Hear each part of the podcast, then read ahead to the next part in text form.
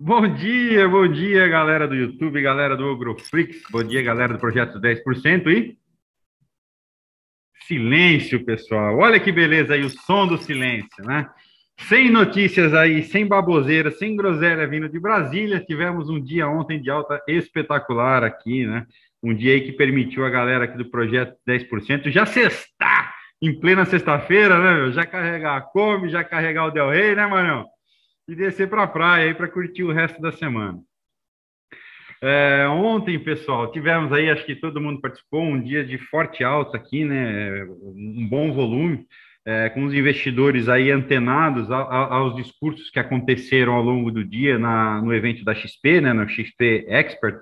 É, vimos ontem o, o um, um, um, falar assim, a fala né, do, do presidente da Câmara, Arthur Lira, rodou bastante ao longo do dia em redes sociais, né, com compromisso, né, é, de manter o teto, de ser responsável, né, é, e ainda, para finalizar o dia, o presidente do Banco Central, Roberto Campos Neto, né, comentou, né, fechou com uma frase é, citando né, o efeito aí do discurso de compromisso fiscal do presidente Arthur Lira, né, é, é, que ele diz assim: Eu tento chamar a atenção do mercado para olhar além do ruído, para esse pano de fundo é, melhor do fiscal, né? Foi, o, foi o comentário ontem do, do Roberto Campos Neto, né? o que deu um, pouco de trégua para o mercado, já que o presidente também ontem né, decidiu dar uma trégua aí nos ataques às, às instituições, a, a, a, essa esticada de corda entre os poderes, o que permitiu aí com que o, o, o mercado, os investidores voltassem, né, olhassem para o que estava descontado e assumissem aí, a, aproveitando né, o bom humor que vinha lá de fora, é, é, e, e, precificando, né, tentando correr atrás aqui do que aconteceu. Tá? Petrobras seguiu ontem a recuperação do petróleo, né? É, Petrobras fechou em alta de 2%, a PN 1%, aí 1,3% a ON.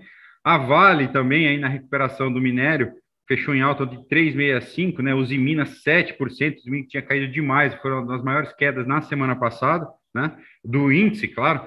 É, CSN subiu 5%, Gerdau 3%, né? É, é, e aí os bancos ajudando aí, como, como Blue Chips, ajudando a sustentar essa alta. Né? Lá fora, né, pessoal, a gente aí foi buscar novos patamares de recorde de novo, com o Nasdaq fechando pela primeira vez aí acima dos 15 mil pontos, né? O S&P também é, fechou aí em novo, em novo topo histórico, né, aos 4.486 pontos, e o Dow Jones também aí não devolveu, né? Então, o mercado americano que na semana passada teve dois dias aí de, de forte venda, né, tentando ameaçar uma correção mais forte, mas aí rapidamente recuperou essas duas perdas aí, ontem trabalhou ali no nível de, é, nesse nível de recorde, né, uma alta modesta ontem, praticamente 0 a 0, mas buscando esse novo patamar, né, no, no, na expectativa de que o Fed não vai desmontar o que é tão cedo, né, o quantitative easy, de que o tapering não vai começar tão cedo agora, então o mercado aí já acelerando de novo aí essa é, é, aproveitando aí liquidez, essa liquidez que deve continuar por um bom tempo ainda na, uh, no mercado, né? Então antecipando aí uma eventual notícia positiva nesse sentido, para o simpósio de Jackson, uh, Jackson Hole, que acontece na sexta-feira, tá? Falando um pouquinho dos mercados lá de fora, né? Os mercados lá de fora também aí operaram na estabilidade, na sua grande maioria aí operando em alta. Só Japão que fechou aí praticamente no 0 a 0 com uma queda de 0,03%, tá? É, e, e, e, e Hong Kong, né, com 0,13 de queda. Coreia do Sul, China, é, Austrália é, fecharam todas no positivo. Na Europa, Paris e, e, Frankfurt operam em levemente negativo, Paris aí com 0,28, é, Frankfurt uh, opera aí o índice DAX, né, de, de Frankfurt opera uma queda de 0,17 também. Já a Inglaterra, né, opera em alta de 0,4 que interessa para a gente, né, para a sessão de hoje, que são os futuros americanos, né, eles operam em, em, em leve alta, o Nasdaq futuro sobe agora 0,02 e o S&P 0,03, tá? DXY também opera em leve alta agora de manhã. É, o petróleo, que operava em queda, opera agora de novo, volta para alta e opera em alta de 0,34 o petróleo do tipo Brent, né? E o WTI operando em alta de 0,16%. O minério de ferro futuro, deixa eu ver aqui para vocês quanto fechou essa noite, mas se eu não estou enganado, que eu estou ficando velho, já minha memória já não, não dura, é, minha memória RAM, tá, minha, minha memória está virando tudo memória RAM agora. É só, opa, peraí, pessoal, vamos ver aqui, os contratos futuros de minério de ferro.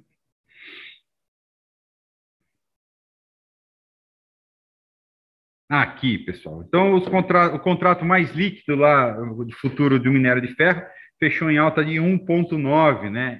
É, em alta de 1,9 em Dalian a 802,50 yuan, né? Se não me engano, aí o, o nome da moeda. É, então é isso, né? Os ventos que vêm lá de fora hoje são mais uma vez aí positivos, tá? É, no cenário corporativo, não temos é, grandes novidades, aí a não ser a, a notícia de, a, do fato relevante da Petrobras, né, que recebeu aí 2,8 bilhões de dólares em cash à vista, né, referente ao acordo de coparticipação em Búzios, né, envolvendo aí a CNODC Brasil Petróleo e Gás, né, e a CNOC Petróleo Brasil. É, isso aí é mais um reforço de caixa aí que ajuda no resultado que está por vir aí para o terceiro trimestre. Então, né, é, o Ibovespa tenta né, reverter esse mau humor que a gente viu aí na, na semana passada, que, né, que a gente vem, vem, vem, vem é, compartilhando aqui há quase três meses já, né, mas um pouco mais agressivo na semana passada. Tenta olhar aí, talvez os investidores tentando olhar além do ruído, como o próprio presidente do BCE aí, Roberto Campos Neto, é, comentou, né? E aí, com essa possibilidade né, do, do com, com o discurso né, do Arthur Lira, é, de não pautar agora, né, de retirar da pauta o projeto do IR, né, com um, um discurso aí mais amigável, para tentar negociar, alinhar, amadurecer mais a proposta de uma forma que seja alguma coisa mais equalizadora aí entre todos os setores, aliviou a pressão ontem na bolsa, nos DIs e no dólar, né, que caiu aí, dólar futuro, se eu não me engano, estou com o profit fechado aqui, caiu aí mais de 2% ontem também. Tá, pessoal? Com isso aí, passo para o Mário, que sextou ontem, né, Marião? Você, Mário, com, com a turma dele, sextou já ontem no começo do dia.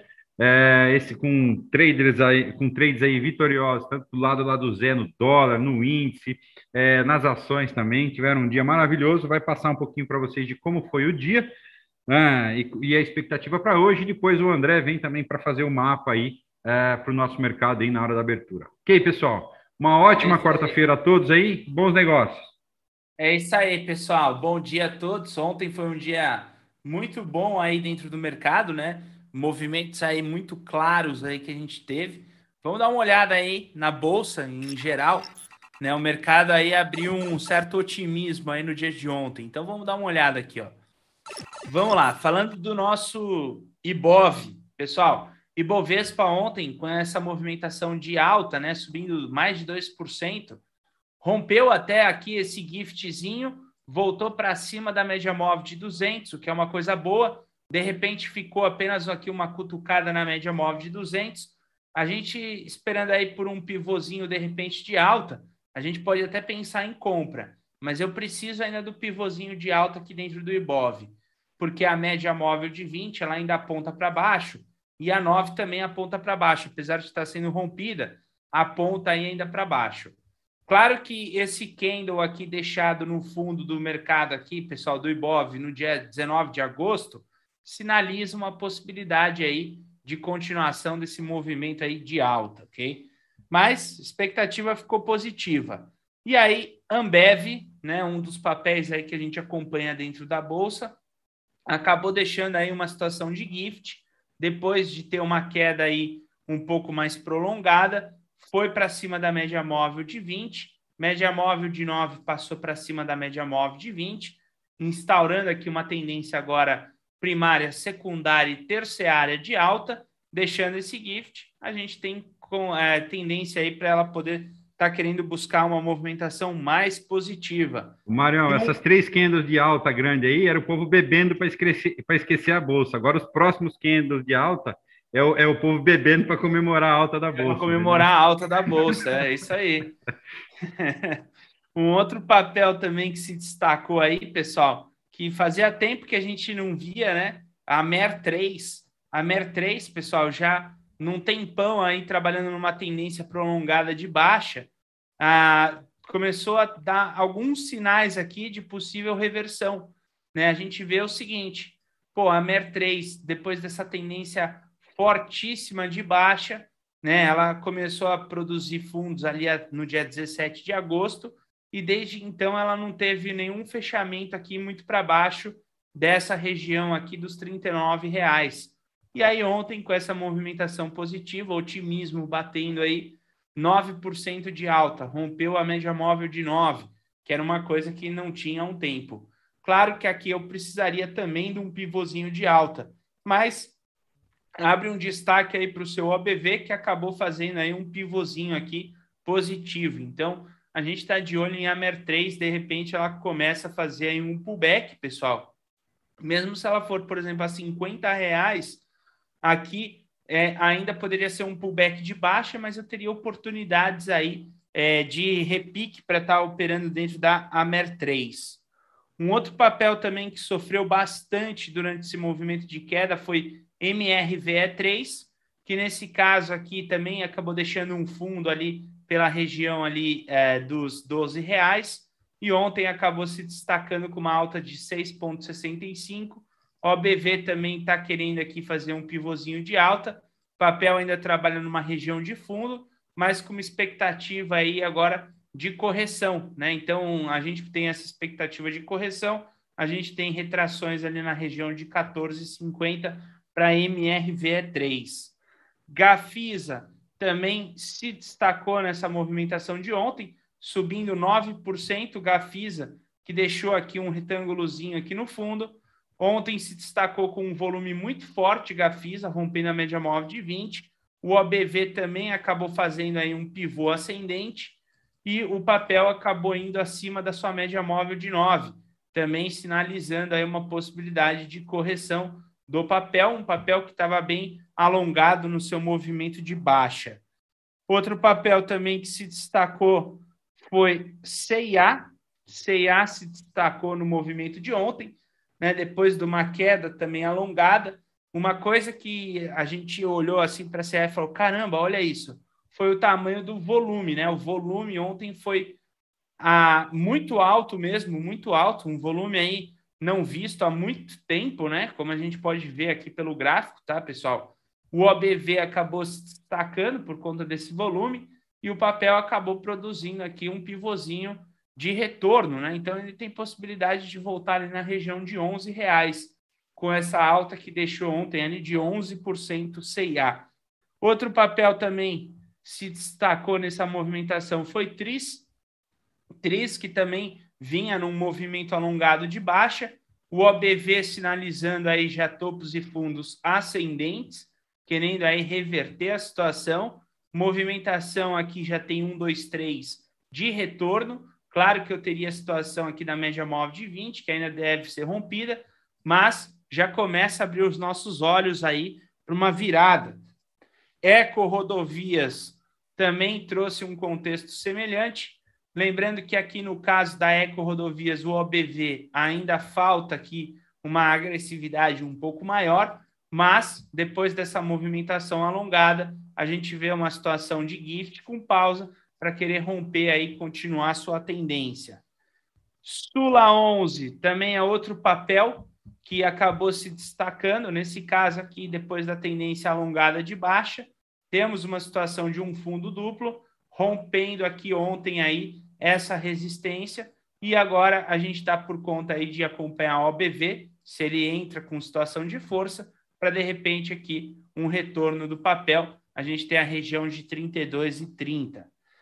TIM também se destacou, né? Então a gente vem acompanhando a TIM aqui. Só para vocês terem uma ideia, tá, pessoal? O que acontece na TIM?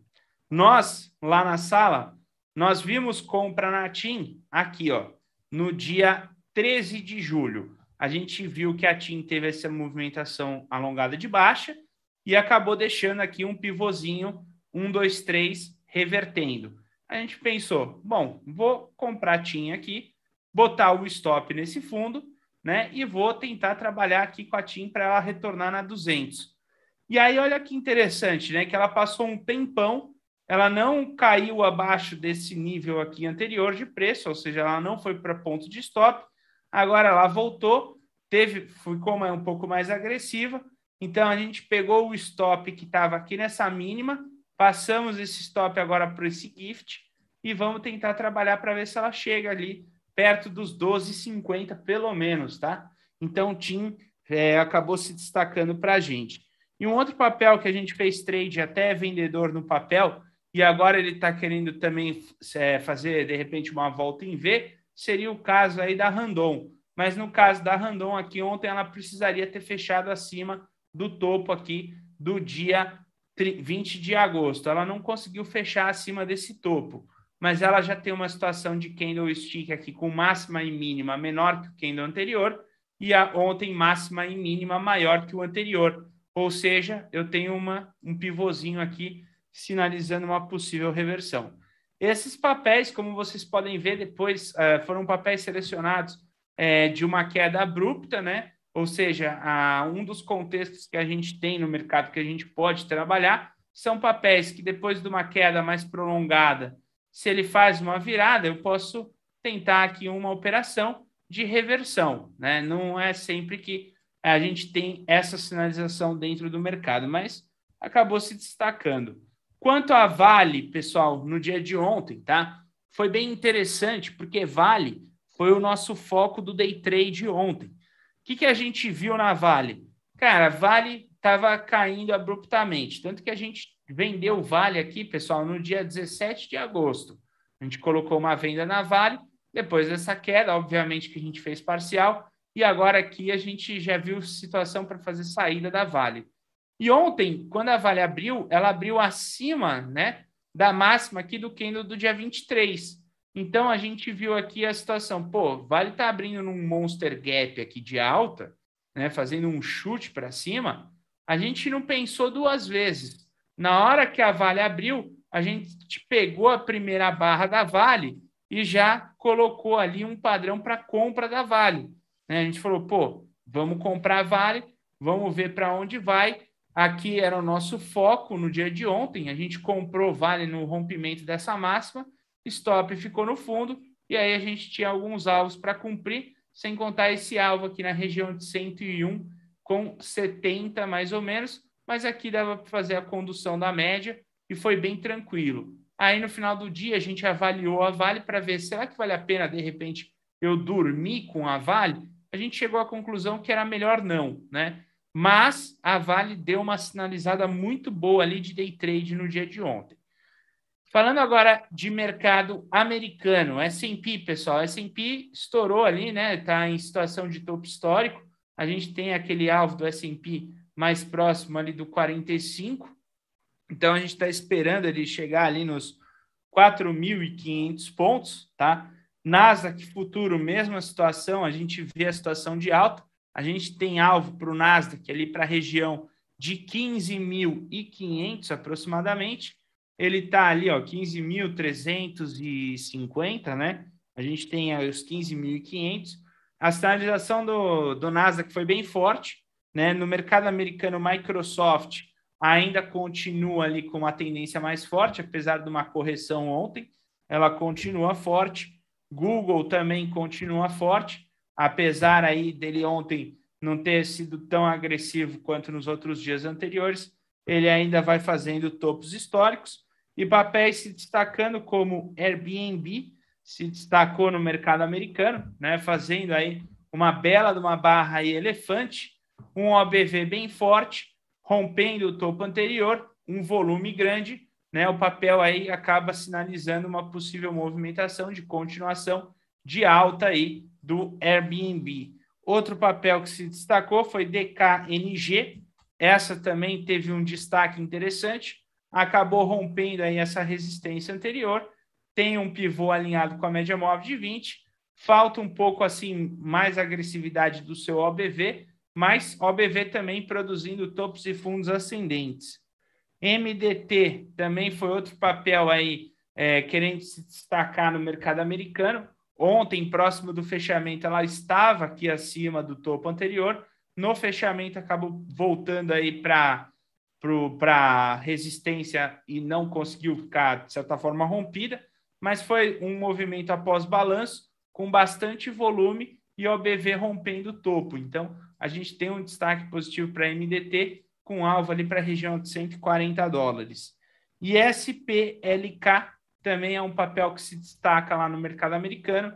A gente tem uma sinalização forte ali do seu OBV, um volume, né? A gente vai ter inclusive balanço aqui desse papel no dia de hoje.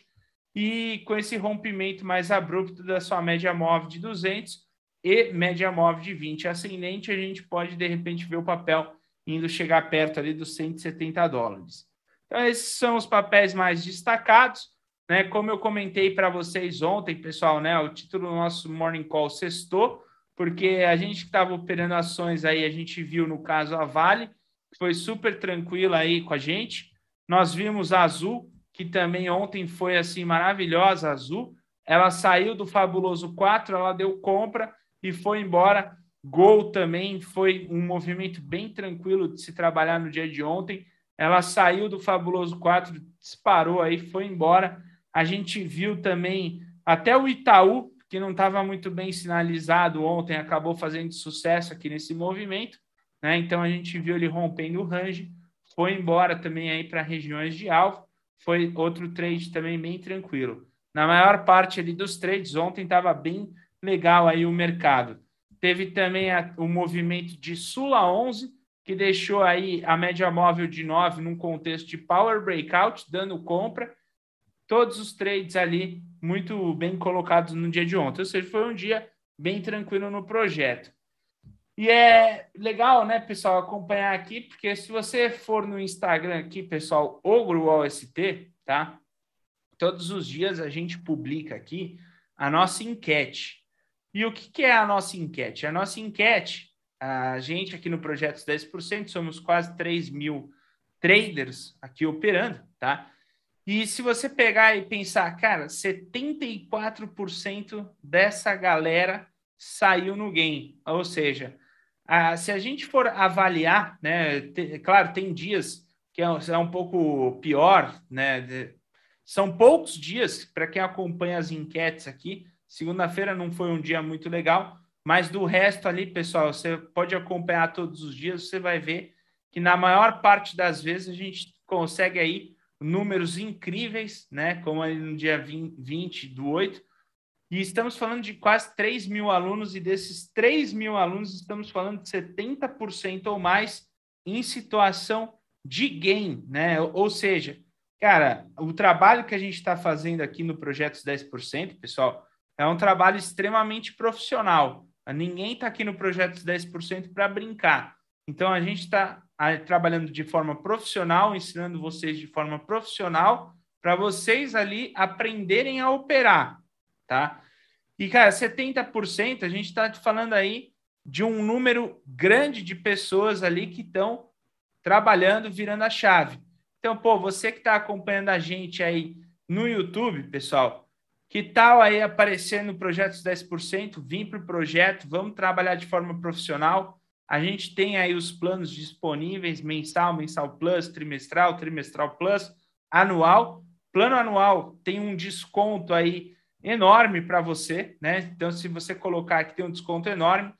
A junção das salas já dá um descontaço aqui, porque antigamente você tinha que pagar duas salas separadas, então só aí já seria 50% de desconto, ainda no plano anual, você pagaria aqui 375 por mês, com direito à sala principal, sala 2, sala premium, conteúdo gravado, Telegram ou GoPro, ou seja, tá um belo desconto aí, pessoal.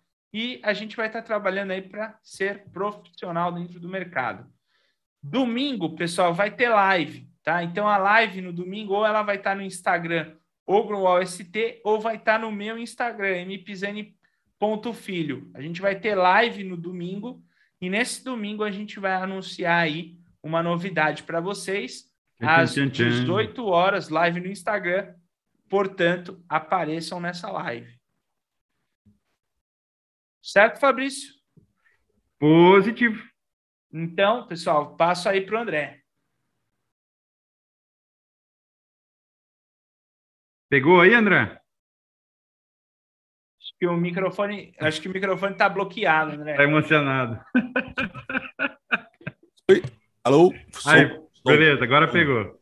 Som, som, som, som. Eu sempre quis ser disque jockey. Vamos lá, galera. É, bom dia, bom dia a todos. Bom dia para vocês, bom dia para quem for da família. É, e vamos lá começar mais um, mais, mais geral aqui, compartilhando a tela.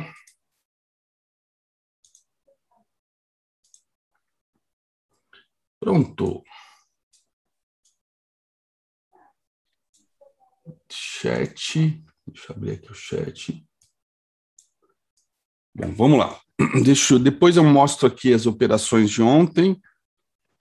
É, deixa eu pegar aqui o mapa global. Vamos lá, SP500 virou negativo agora, ligeiramente. Cuidado, galera, que deixamos um doji ontem. Um doji é um candle sempre muito importante, que deve ser sempre dado bastante atenção a ele.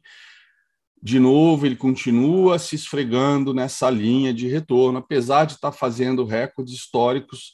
A gente viu o volume cada vez menor, tá? Isso é muito perigoso. Não quer, não quer dizer que vai cair hoje, apesar de estar caindo ligeiramente agora, mas é uma zona de perigo. Então, cuidado, galera, cuidado com a euforia, tá? Está subindo a gente compra, está caindo a gente vende mas stop, cara, é mais importante que camisinha no mercado financeiro, tá? Então, se vocês não querem ficar grávidos aí de um touro enquanto o mercado cai, usem sempre stop, tá? Com muito cuidado. Beleza? A gente continua se esfregando nessa linha de retorno aqui. Vamos dar uma recuada nela. Essa semana a gente não tinha olhado. Esse canalzão aqui, tá? Pode continuar subindo, se esfregando até o infinito? Teoricamente pode, né? É, até quando vai fazer isso, não sabemos. Estamos aí na expectativa de notícias do Fed, de notícias de Jackson Hole, o simpósio aí dos presidentes de bancos centrais, tá? Eu acredito, como falei semana passada, que o Jeremy Powell é um cagão e não vai querer desarmar bomba é, dessa heroína injetada no mercado, primeiro, de 2009 para cá, 2008 para cá, que ele começou a tentar é, desmamar o mercado no final de 2018. O mercado azedou, caiu quase 20%, caiu 21%, mas em termos de fechamento, ele ficou é, com quase 20% de queda e com isso evitou o chamado bear market e os juros voltaram a serem reduzidos em 2019. Tá? Em 2019 foi aquele ano, aquele ano espetacular também, tá? Espetacular também, 2019 está aqui. Ó, tivemos esse ano espetacular que foi é, essa, essa alta, né? Que tinha tudo para vir testar o canal aqui em cima, tá? Foi abortada aí pelo Covid-19, ok? Mas tivemos aqui essa correção com início, com início é, do desmame. Esse desmame, uma hora, vai ter que vir. Eu acho que o, isso vai acontecer depois da saída do Jeremy Powell. Não sei. É difícil saber. A gente não sabe o que passa na cabeça daquele cara. Ah, é só assistir qualquer coletiva de imprensa dele ele sempre se embanana nas coletivas. A gente, a gente que opera aqui no day trade, em dias de funk, o mercado dá aquela parada às 13 horas e depois ele é, sai o resultado daquela aqueles movimentos fortes para cima ou para baixo e às 15h30, depois o resultado sai às 15 às 15h30 vem a coletiva do, do chairman do Fed. E as coletivas do Powell muitas vezes ele se embananou com a pressão dos repórteres, né, sobre os comentários que sobre o resultado da, do FONC, e a gente viu movimentos aí, às vezes, completamente é, adversos ao que tinha dado às 15 horas. Então, é, Vamos ver o que, o que, ele vai comentar em, em Jackson Hole, tá? Há duas semanas, só se fala isso, duas, três semanas, à espera de um comunicado aí com relação ao tapering, beleza? Então o mercado está subindo lá fora, mas subindo com desconfiança, sem volume, tá? Sem volume. E deixamos um doji que é sempre um candle é, que deve se dar atenção, principalmente quando ele surge né, em contextos de, de topo. Né? Isso aqui é um. É, se é topo ou não, não sabemos, mas é um contexto de topo, claramente. ok? Se é um topo que, que vai ter uma. que tem um movimento grande na sequência, não sabemos. É um topo que vem de uma recuperação aí, como o Fabrício mencionou, de três dias. Tá? Três dias. Na verdade, a gente pode até dizer que a gente teve dois dias de queda forte e um dia de intraday queda forte, mas que recuperou totalmente, fechou ligeiramente positivo e depois dois dias de forte alta. Mas repare, com volume descendente, tá? É isso que a gente tem que ficar atento agora, de agora em diante. Enquanto lá tiver, estivermos passando por um movimento de alta, ou mesmo que seja uma alta tímida como, como ontem, a gente aqui tem força para conseguir recuperar parte das, das quedas. Beleza? Um outro ponto que também é importante a gente ficar acompanhando, além do SP500 futuro, isso tudo que eu estou falando, galera, se chama Intermarket Analysis, tá? Inter, o Intermarket Analysis ele pode estar focado na correlação entre é, os mercados que têm a correlação direta, por exemplo, mercado americano e IBOV, como os mercados que têm correlação indireta. E então estamos falando de ações com commodities, ações com juros, ações com moedas, por exemplo. E também entre as próprias, entre esses outros mercados, moedas com commodities, é super importante, é commodities com juros, tudo isso faz parte de, uma, de um, um grande mercado financeiro global totalmente conectado, aonde quando gira uma engrenagem, gira as outras, tá? Mas como se vocês, bom, se vocês é, têm filhos pequenos ou tiveram filhos pequenos recentemente, vocês vão lembrar aqueles brinquedos que você gira uma engrenagem, outras giram no mesmo sentido horário, enquanto, dependendo da localização ou da maneira como o brinquedo está construído, algumas giram no sentido anti-horário. Tá? Os mercados, é, os mercados globais, né, os quatro grandes mercados financeiros, podemos até começar já a tentar buscar as correlações no quinto mercado, que é o mercado de criptomoedas, os quatro mercados funcionam dessa maneira. Nós temos correlações diretas, né? É, por exemplo, de ações com commodities. E nós temos correlações inversas, por exemplo, de ações com juros. Né? O juro sobe, então isso exige um prêmio maior das ações para compensar o risco, né? Quando você compra um, um título soberano de um país onde você sabe qual é a taxa que vai ser remunerada, ou, e, ou então também tem a questão de é, não só as ações têm que subir mais, mas mesmo assim começa a ficar atrativa a migração para renda renda fixa, tá? Por conta justamente de ser livre de riscos. Tá? No caso do Brasil, por conta da, dessa questão fiscal, que ontem o Lira deu uma bela de uma aliviada, os juros deram uma devolvida no prêmio, tá? mas os juros vinham subindo justamente pela questão fiscal. Por quê? Porque a questão fiscal é o que vai definir a capacidade de um país pagar os, a sua dívida, pagar os compromissos da dívida, que são é, o, o, serviço da dívida né, é aquela, aquele cupom, né, como a gente chama aqui no Tesouro Brasileiro, o cupom que é pago para os investidores que compraram títulos da dívida brasileira. Então, é, se o fiscal fica deteriorado, o receio é que uma hora o mercado, o país possa não, não conseguir pagar, tá? Fazer uma moratória, um default técnico, como a Argentina. A gente está longe, mas longe demais desse exemplo, tá?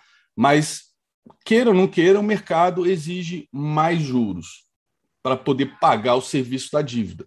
o, o, faz, fazendo uma comparação, é, fazendo um cálculo de padeiro, tirando o lápis da orelha, que não está na orelha, está onde? Né? Agora estou igual a Maria Tereza de Calcutá. Onde está o termômetro? Bom, deixa para lá. É, tira o lápis da orelha e faz a conta. Os juros é, do Tesouro Brasileiro, ele, basicamente, ele tem que ter três variáveis, quatro variáveis. Os juros americano, que é referência. Então, você começa do zero. Então, qual é o juros americano? Ah, é zero. Então, beleza. Soma zero na calculadora. Qual é o risco Brasil? E aí é medido pelo CDS. Ah, o risco Brasil, não sei, eu tenho que abrir aqui o Ogropro para ver, mas vamos supor que esteja em 250. Beleza, os juros já tem que ser pelo menos 2,5%. Qual é a inflação do país? Porque não adianta eu ter um, um título que é, pede para a inflação, não vou ganhar nada. Então a inflação está em 5%. Então, 2,5% com 5% já são 7,5%. Então o título tem que pagar 7,5% para mim. Bom, e tem o meu prêmio, né? Tem o meu juros real aí para valer a pena. Senão, até, até então é zero a zero. Estou pagando o risco, estou pagando a inflação e cadê o prêmio, né? Então, o que a gente teve ontem foi o quê? Devolução de prêmio. Por quê? Porque é, diminuiu o risco fiscal. Uma das coisas que preocupa muito o mercado são os precatórios. Por quê? Precatório não deixa de ser uma dívida do governo. Né? É, não deixa de ser, não, é uma dívida do governo federal. Uma das maiores pressões, inclusive, é, para que não haja essa PEC dos precatórios, para que os precatórios sejam pagos, está vindo justamente dos estados. Os estados também ganham causas contra a União. Inclusive, algumas semanas atrás, é, eu vi uma análise muito interessante que, mas eu acho que também é completamente estapafúrdia. Eu acho que nesse caso o Guedes está certo, aquilo ali foi um meteoro que veio do nada né? É... Mas houve dois comentários que eu acho que são completamente é... viagens nesse mundo de polarização. É, ontem eu assisti a palestra do Bloomberg na, na XP Expert, excelente, ele comentando sobre isso, né? E sobre como, como funciona a cabeça dos políticos e como funcionam hoje as redes sociais, as mídias sociais, infelizmente, a questão da notícia, né? Mas, enfim, a gente viu desde o pessoal do governo dizendo que era, uma, era o judiciário que resolveu aprovar tudo isso né, é, para ferrar com o governo, com a parte fiscal, que é uma viagem, uma doideira, porque a gente está falando de, de processos que foram aprovados por, é, por, por segunda instância, né, é, desembargadores de, dos tribunais regionais. Né? Então, é uma viagem. E também a viagem é, do, da oposição dizendo que o, que o governo é, anunciou essa PEC do precatório para não pagar os estados e, com isso, os governadores não poderem fazer obras, etc., em ano de campanha eleitoral para prejudicar a oposição. Então, a polarização é, é enorme, é ampla e todo mundo falando besteira, na minha opinião os precatórios foram aprovados, não houve um planejamento por parte do governo, ok, saiu da curva, dobrou o valor esperado, mas eu acho que tinha né, como isso ser rastreado com antecedência é, através, sei lá, do setor judiciário ligado ao governo, de ver como é que estava isso para inserir no orçamento. O, o nosso orçamento é, continua sendo uma peça de ficção, e isso é um problema para o mercado financeiro, né, essa incerteza. E a questão dos precatórios, apesar do, do, do da, dos comentários do Lira, o Guedes há dois dias ele comentou. É, ou a gente, a gente, a legislação tá, não é, não é que está errada, não, não lembro qual foi o termo que ele usou, mas ele falou: a legislação vai ter que mudar. Ou a gente é, vai deixar de pagar funcionários, né? ou a gente vai deixar de pagar o, os aspectos precatórios, funcionários ou despesas do governo alguma coisa vai, ter, vai deixar de ser paga porque o cobertor é curto. Então, isso é uma incerteza que ainda existe, tá? Mas que ontem, com o discurso do Lira, foi bem aliviado. Ele disse que não vai furar o teto dos gastos. Ok, qual é a solução então? Qual é a solução? Não tem ainda a solução. E o, o que preocupa o mercado é que, por ser uma dívida do governo, é claro que essa comparação é meio esdrúxula, se o governo decretar calote dos precatórios, um calote parcial, né, não é calote, mas se ele fizer uma, essa legislação, essa PEC, é, essa alteração na Constituição, para não precisar pagar os precatórios é, dessa maneira como foi, da maneira como é paga todo, todos os anos, isso poderia em, em afetar o nosso rating soberano. E isso afeta juros também. Por isso que os juros subiram tanto. Então, não sei se, se essa mini aula tabajara que eu dei fez sentido para vocês, mas é para vocês entenderem a, a, a, correlação entre os quatro mercados e especificamente o que está acontecendo no mercado nacional. Beleza? Eu preparei um material para o Estadão que deve sair, se não me engano, no final de semana, onde eu faço essas comparações, essas correlações em termos gráficos, em termos técnicos. Talvez saia no domingo, comparando então esses mercados de juros e uma curiosidade, mercado emergente com o mercado brasileiro. Eu vou até dar uma antecipada para vocês aqui, que é o seguinte. Vamos lá, carregar layout, eu não sei nem em que. Ah, tá aqui, versão 2. Deixa eu pegar a versão 1. Que eu até já mexi bastante nela. Vamos lá, começar aqui em 2020. 2020, está aqui, 2020, tá? O que, que eu tenho aqui? Eu tenho juros, eu tenho dólar e eu tenho IBOV, tá? Então, se vocês repararem, vamos tirar aqui, por exemplo, o IBOV, tá? Então, estamos de 2020 para cá. Reparem que quando os juros sobem, né? Deixa eu até trocar de cor aqui, porque não, eu bot, deixa eu botar uma mesma cor para todo mundo. Reparem que quando o juros sobe, os juros não, o, é, aqui é o dólar. Contrário. Reparem que quando o juros sobe, o dólar também sobe. E todo mundo fala, ah, mas porra, juros mais altos vão atrair mais dinheiro para renda fixa. Isso não é verdade no caso do Brasil. Por quê? Porque o juros está subindo por conta da inflação e por conta de riscos fiscais. Então, os juros têm que refletir também isso.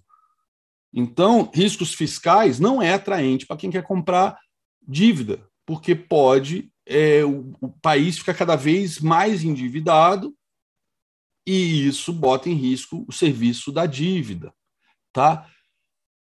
Juros, é, juros aqui, ficou, caiu, mas caiu ligeiramente flat de lado, ó, dólar já corrigiu.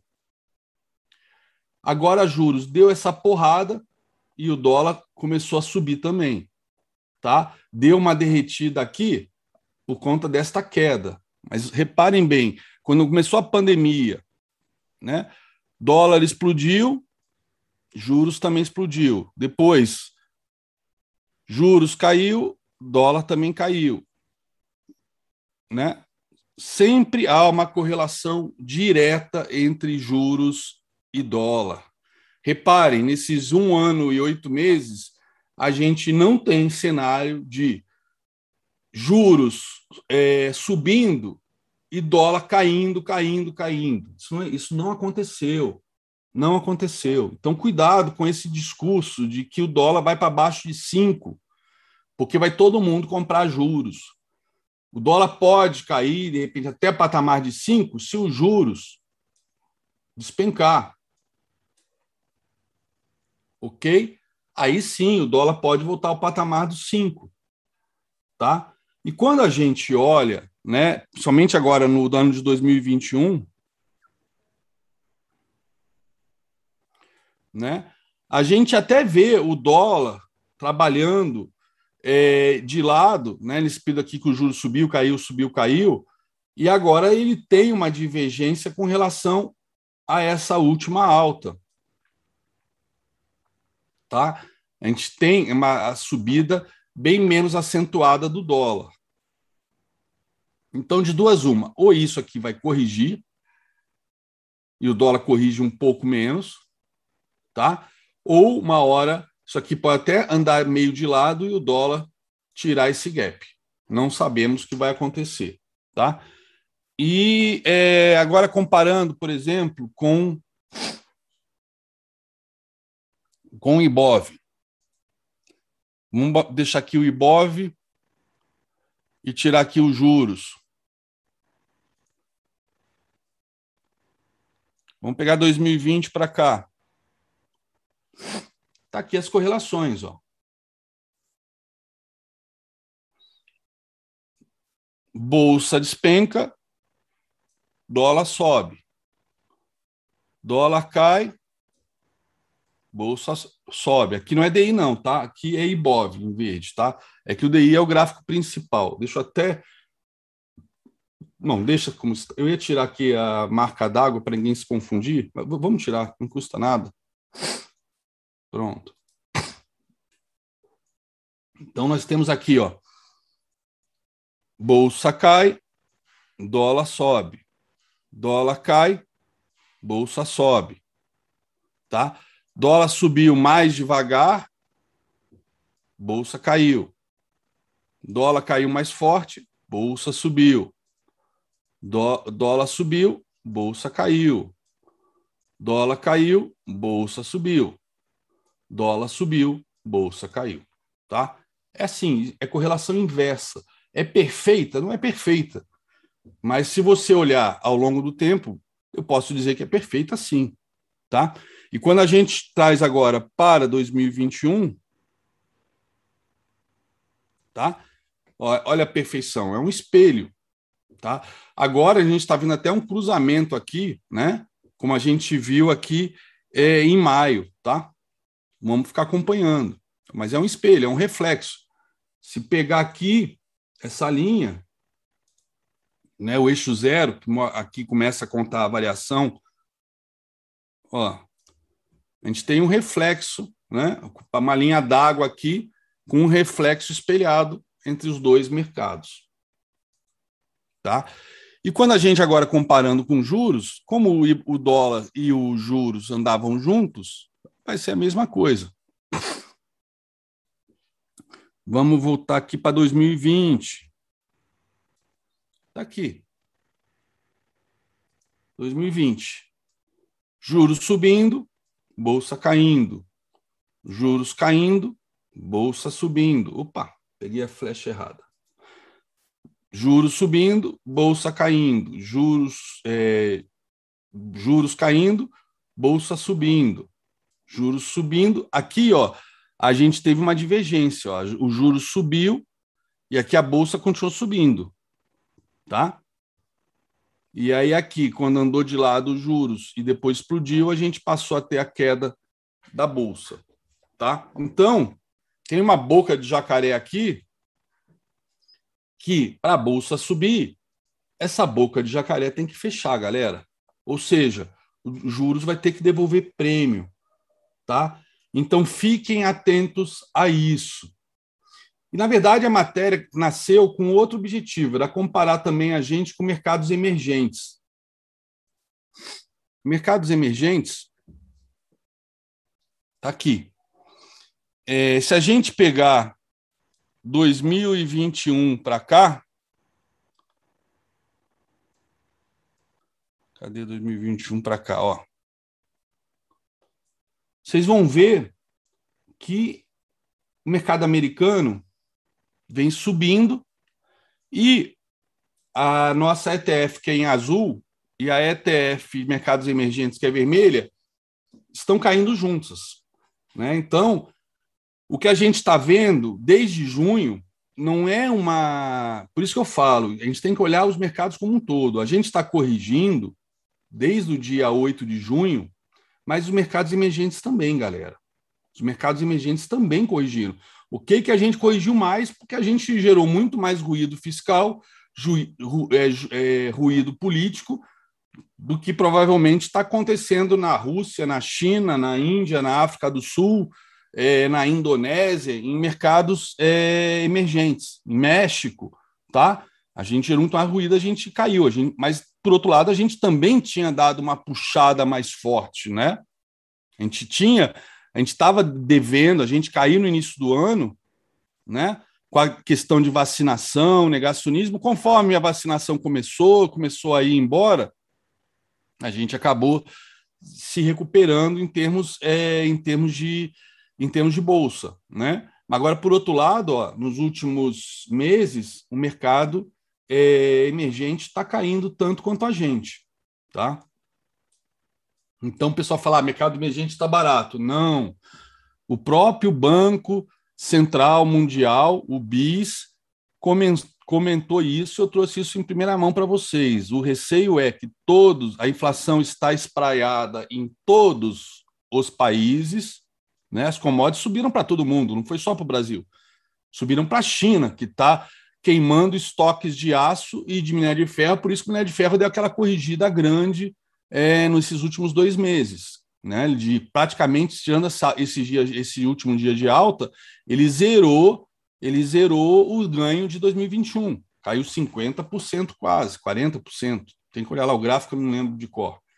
Tá? Então, a inflação aflige todo mundo. Só que uma coisa é comprar dívida do Japão, dívida dos Estados Unidos, outra coisa é comprar dívida de países emergentes.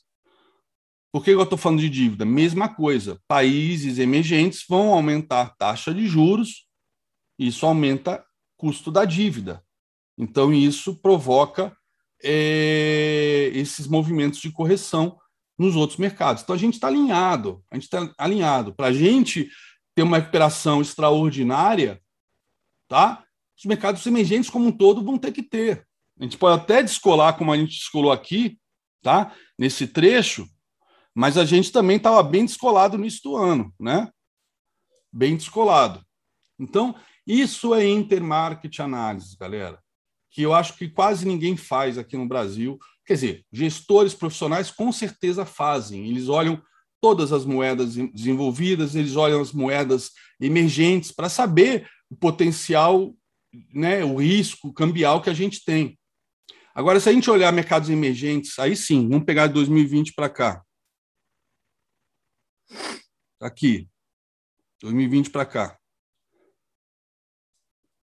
Aí sim, a gente, o nosso país está bem descontado dos emergentes. Mas está descontado por quê? Por que será? Por que será? Está explícito aqui o motivo, né? O motivo desse desconto. Né? Agora aqui houve esse descolamento que começou este ano, tá? Do mercado emergente com o SP500, que a gente também está acompanhando. Só que quando a gente toma como base o início de 2020, a gente está muito pior do que o resto dos mercados emergentes. Por quê? Aí vocês já sabem, não, vou, não preciso dizer. Né? Acho que aqui está o custo do negacionismo, da anticiência, dos ruídos políticos, tá? O custo está aqui na bolsa, tá? Na verdade, o ideal seria até botar o Ibovespa aqui, porque aqui a gente tem a depreciação do dólar, né? a, a depreciação do real. Deixa eu ver se eu tenho o IBOV aqui. Não, não tenho IBOV, mas eu posso incluir.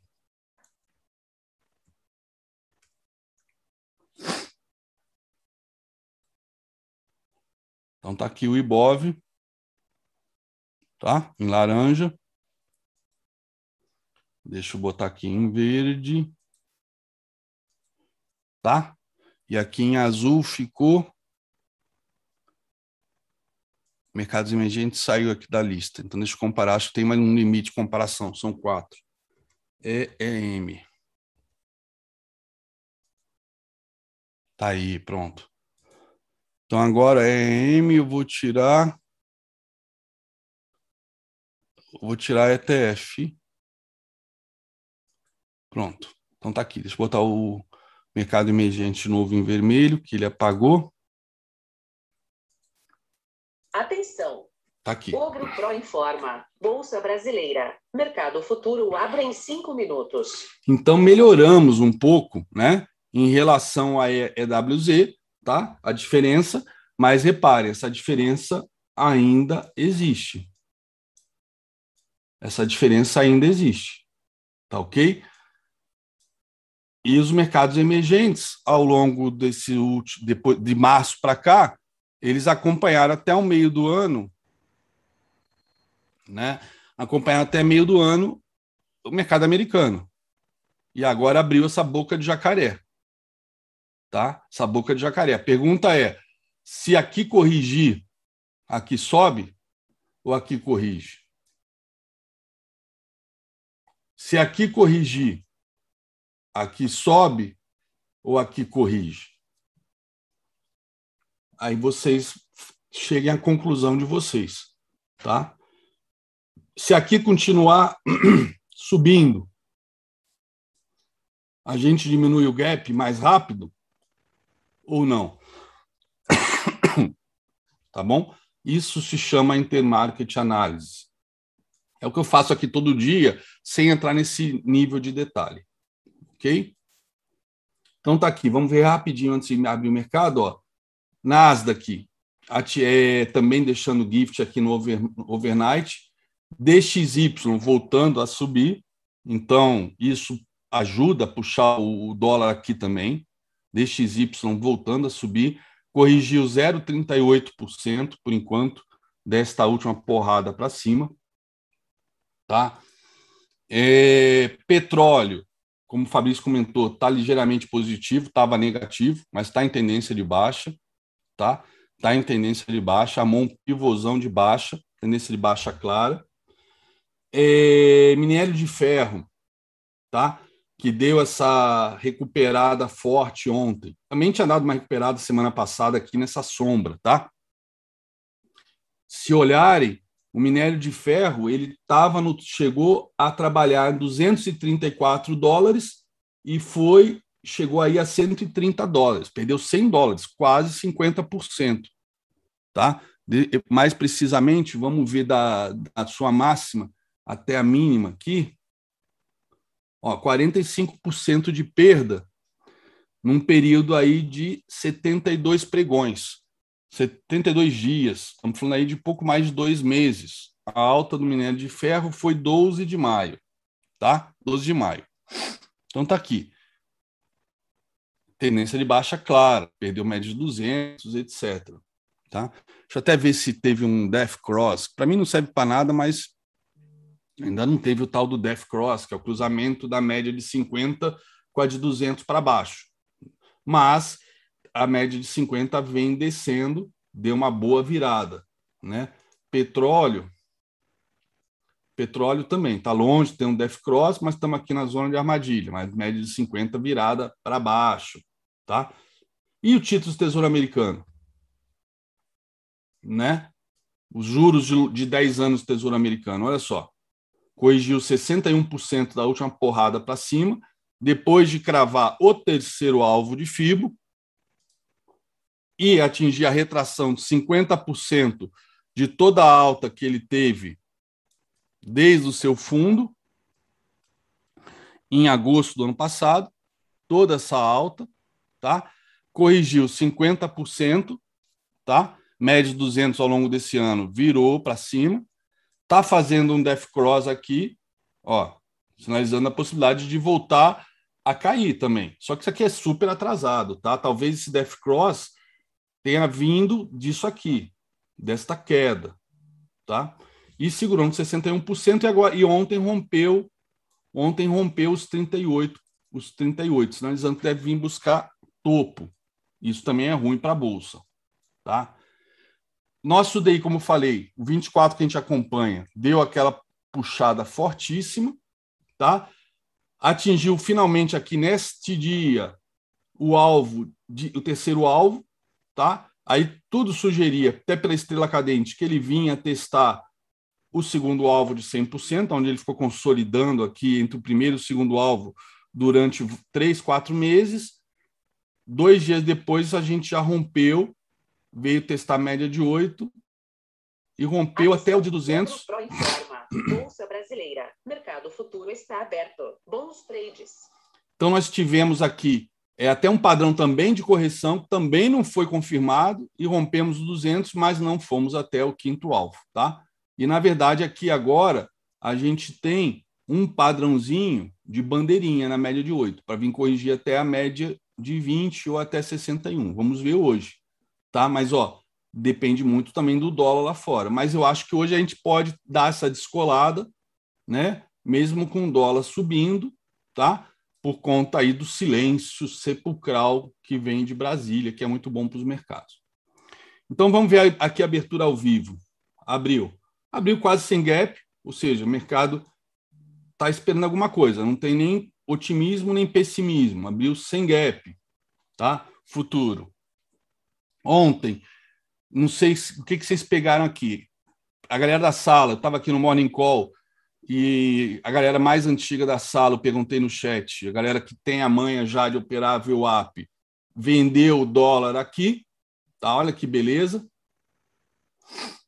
Vendeu o dólar aqui, não sei o quanto seguraram, tá? Mas o dólar chegou a cair, ó, na mínima do dia, 100 pontos, 103 pontos. Que beleza, não sei se seguraram tudo isso.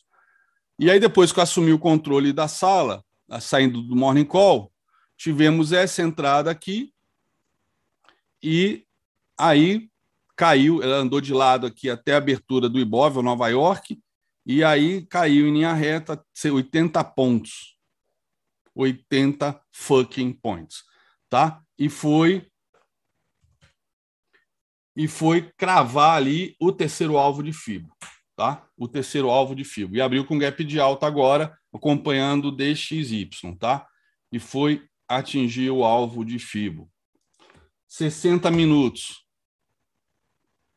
Deixa eu botar 5 e a gente expande aqui. Cuidado, a galera da VWAP, fiquem ligados aí no primeiro candle, tá? Enquanto eu termino aqui o morning call.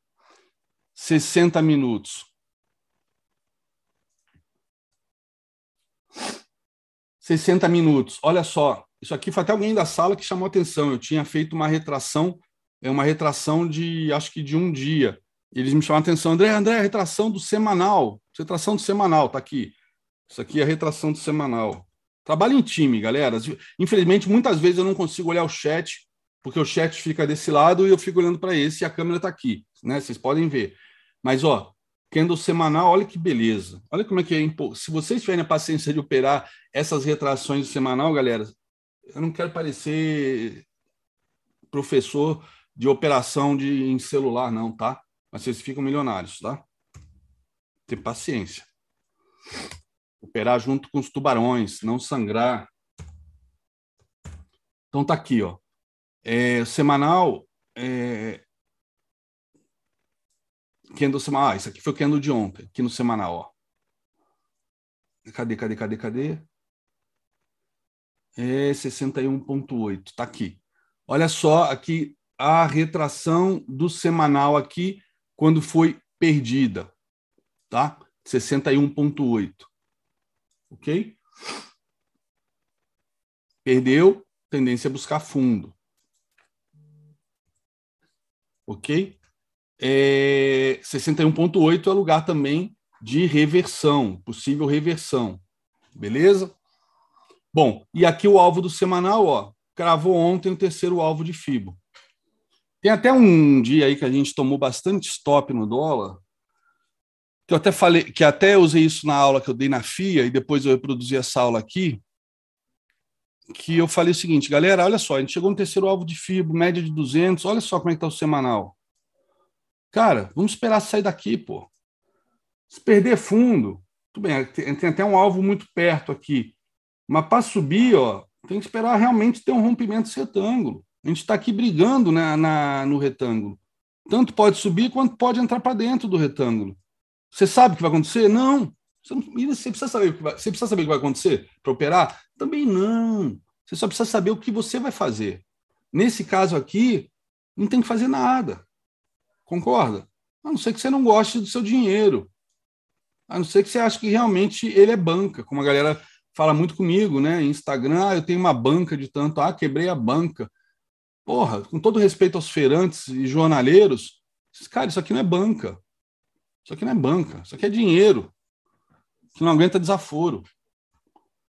Então não, não estraçalhem o seu dinheiro por ganância. Qualquer coisa, doem para uma instituição de caridade, meu. Pelo menos vocês vão para o céu. Tá? Então tá aqui o dólar. Tá? E aqui esse retângulo que eu desenhei já está aqui nos cinco minutos, tá? Vamos ver o índice. Ó, índice sentindo o dólar, tá? Subiu bastante forte ontem. Vamos ver primeiro 60 minutos. 60 minutos, ó, ele está se segurando, ó, ele está num retângulo também, mas ele está se segurando no primeiro alvo que foi rompido. Bom sinal, bom sinal, tem suporte aqui. Tá? Eu posso até trazer o retângulo para cá, mais conservador, mas eu acho que não precisa, né? Isso aqui foi uma falsa, um, uma violação. Ó. Mas olha onde a gente está nos 60 minutos. Espera sair. Ah, então vou pela range aqui dentro. Aí é contigo. Você quer ficar entre o mar e o rochedo? Fica à vontade. Eu não tenho talento para mexilhão. Eu já fui mexilhão. Agora eu como mexilhão. Eu não sou mexilhão. Se vocês quiserem ser mexilhão, o El agradece. Tá? mas temos alvos para cima ainda. Ok? Nos 60 minutos. Opa. E aqui nos 5 minutos, então, estamos no retângulo, tá? E nos 60 minutos, quem pegou entrada de VWAP ontem, no primeiro candle, enquanto estava no Morning Call, se deu bem. Depois a gente teve essa entrada aqui, né? VWAP é, eu até comentei com a galera, galera, isso aqui é pode ser um gift de pré-rompimento, né? Porque o pivô ainda não estava, quer dizer, até o pivô estava meio confirmado aqui, mas eu tinha o quê? Este topo aqui que podia me dar trabalho. Mas aí eu falei, aí não vale a pena comprar violação de pivô aqui. Mas o pivô já estava confirmado. Isso aqui era um gift pré-rompimento, podia ser o que também? Um pullback escondido. Um pullback oculto.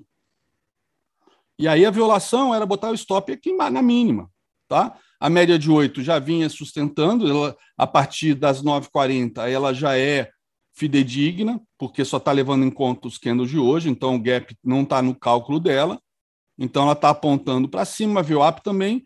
Falei, é botar stop aqui na mínima se, e entrar se violar. E dito e feito, galera entrou e se saiu no terceiro alvo, do pivôzinho de alta deu 1.300 pontos.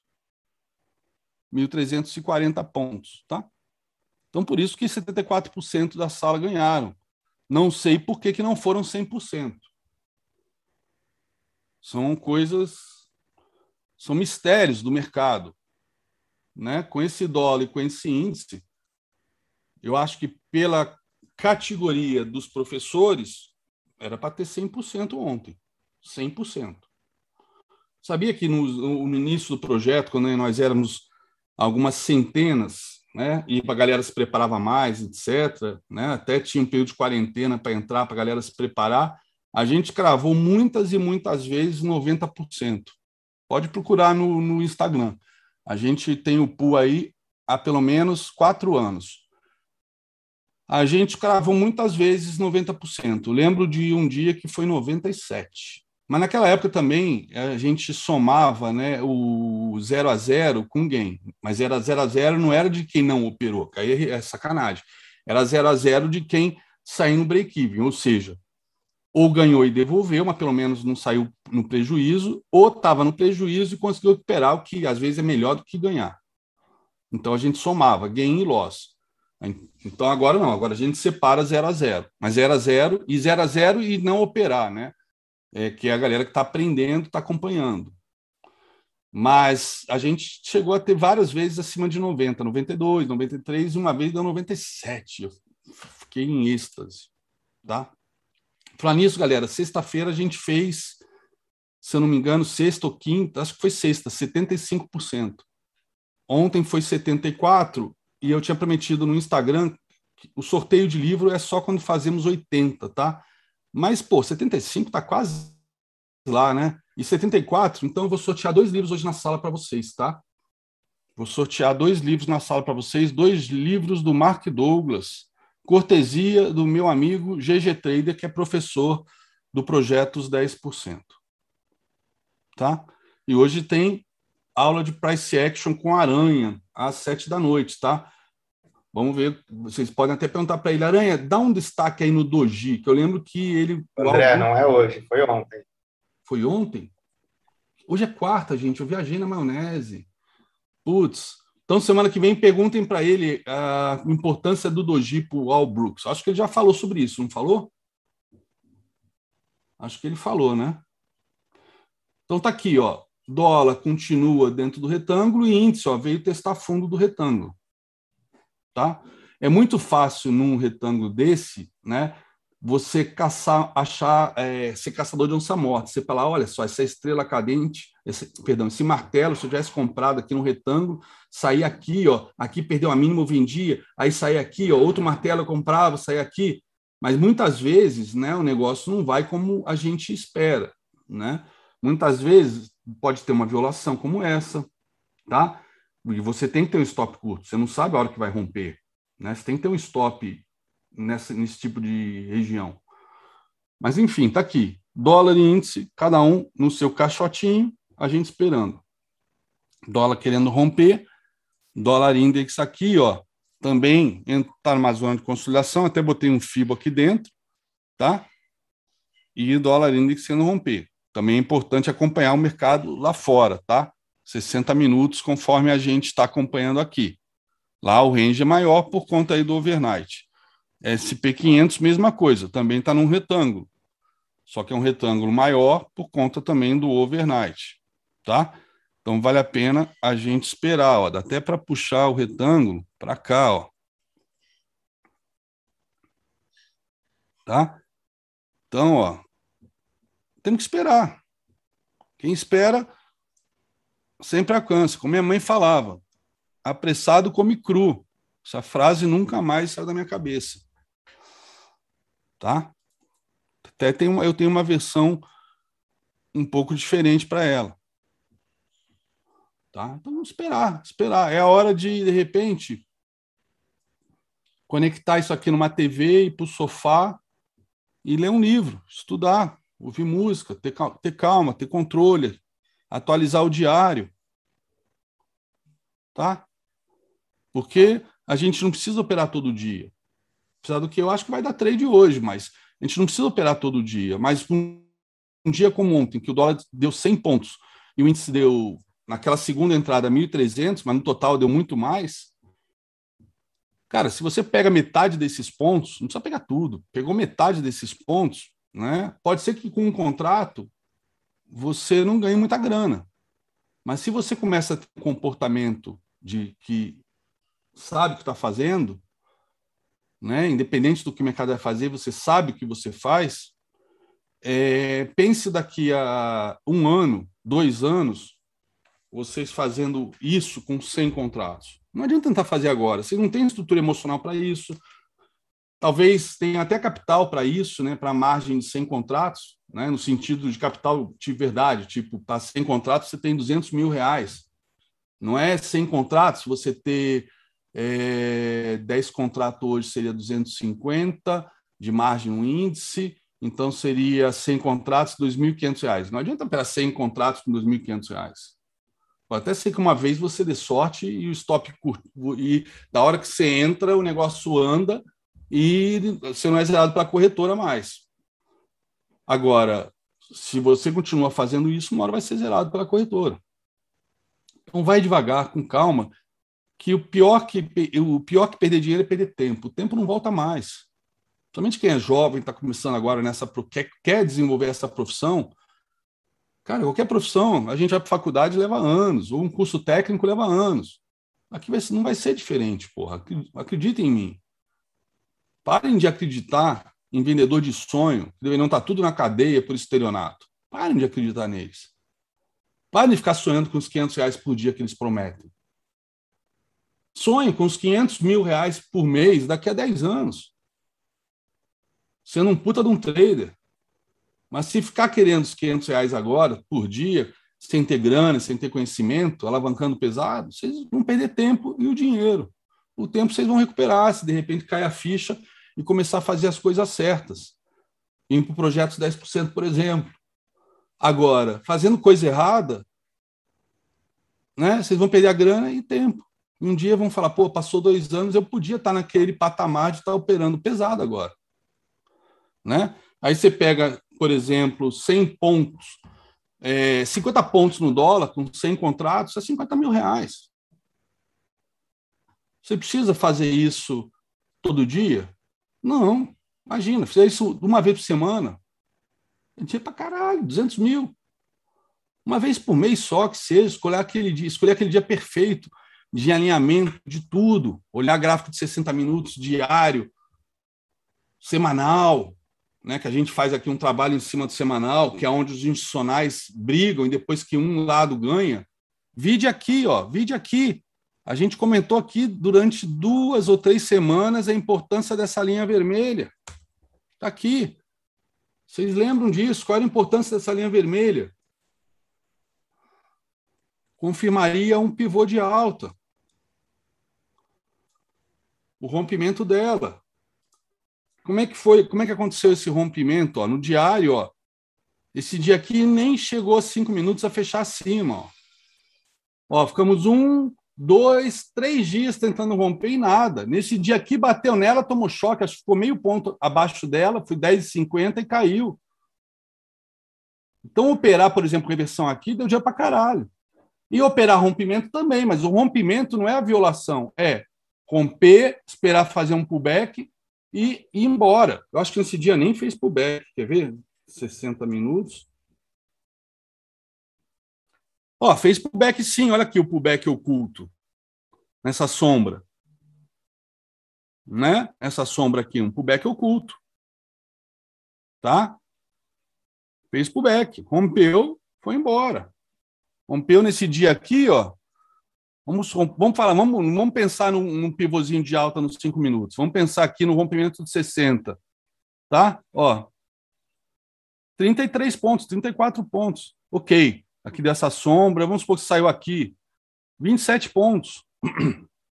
né? Uma barra só. Bonde das 15 horas, será? Deixa eu ver.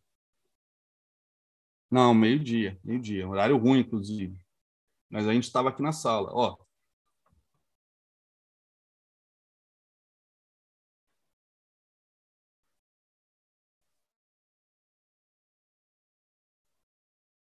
Então agora não tem nada a ser feito aqui no dólar. Opa, saiu do lugar aqui o retângulo. Estranho. Ah, porque eu mudei o time frame, sei lá. Deixa eu apagar e fazer de novo.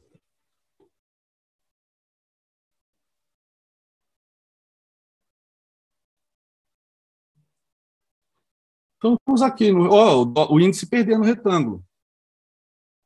Mas, ó, tem que esperar o pullback nele. E se o índice fizer isso aqui? Espera o pullback. Se o pullback entrar para dentro, não foi pullback, foi rompimento falso. Se fizer o pullback e romper a mínima, dá venda. E, André, se for direto em linha, em linha reta? Você vai ficar fora. Você tem que saber o que você faz. Você não precisa saber o que o mercado vai fazer. E eu não sei o que o mercado vai fazer. Eu não sei se ele vai voltar para dentro, se ele vai cair em linha reta, se ele vai fazer o pullback depois aí ele cai em linha reta. Não tem a mínima ideia.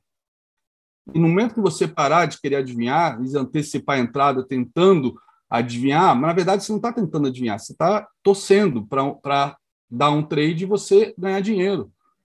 Isso não é operar bem, isso é fazer merda. Entradas merda também vão dar grana algumas vezes. Só que ninguém vai ter futuro fazendo merda, em nenhuma profissão. Nessa aqui, essa sacanagem, de às vezes você faz merda e ganha dinheiro. Aí você acha que está fazendo certo. Mas não, você fez merda. Fez merda. E ganhou dinheiro. Deu sorte. Deu sorte. Só que a sorte, a gente que está no mercado há 20 anos, sabe que no final das contas, só, só quem tem sorte é justamente quem não precisa dela, os profissionais. Não conte com a sorte no mercado.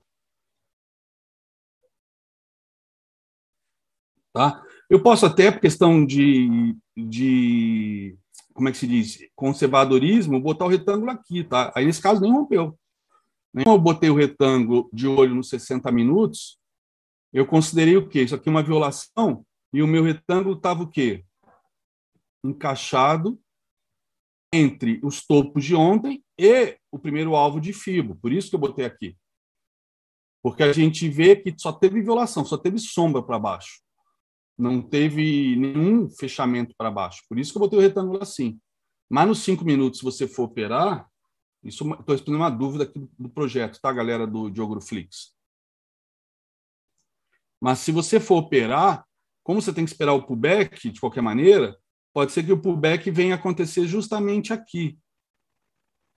Ele bata aqui, venha fazer o pullback. Tá? Ó, aqui ontem ele foi no quarto alvo. Isso aqui eu vou apagar. Isso aqui é do de ontem. Vou deixar só dos 60 minutos. Pronto, ficou mais limpo. Tá? Então agora vamos lá. Se eu botei o retângulo para cá, vale o que eu falei antes. Ele tem que romper, fazer pullback para eu entrar. Se você está operando nos 5 minutos, é isso. Tá? Agora, se ele realmente for embora, a gente já tem até um alvo para colocar aqui para baixo.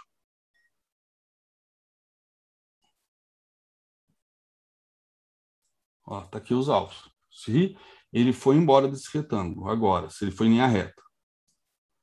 Que eu nunca vou saber se é isso que ele vai fazer. E aí, ó, outra coisa que eu posso fazer agora, 60 minutos. Ele já rompeu aqui, ó, aqui, aqui ontem foi a retração de, ontem não, ontem, retração de 50, ele corrigiu, e ontem, ó, quando rompeu a retração de 50, armou o pivô de alto, que foi onde foi a segunda entrada do índice. A gente, isso aqui veio do gráfico contínuo, porque não tem nenhum candle aqui, no contrato V, né? Começou semana passada. Mas eu posso agora pegar a retração aqui desse movimento, da máxima de ontem, tá? Só para acompanhar. Tá? Em que sentido? Se perder esse retângulo, eu sei aonde são as retrações para baixo e a retração de 50 está aqui. Seria uma queda grande até aqui, né? Seria uma queda de, porra, 2.500 pontos, né? Se viesse na retração de 50. Talvez ele possa vir aqui nesse espelhamento aqui, ó. Nesse espelhamento aqui, ó. Onde foi a cabeça do pivô. Ó. Bom, eu não sei o que aquele mercado vai fazer, não quero saber eu só preciso saber o que eu faço. Tá, ó, já segurou. Já segurou aqui nos cinco minutos. Tá?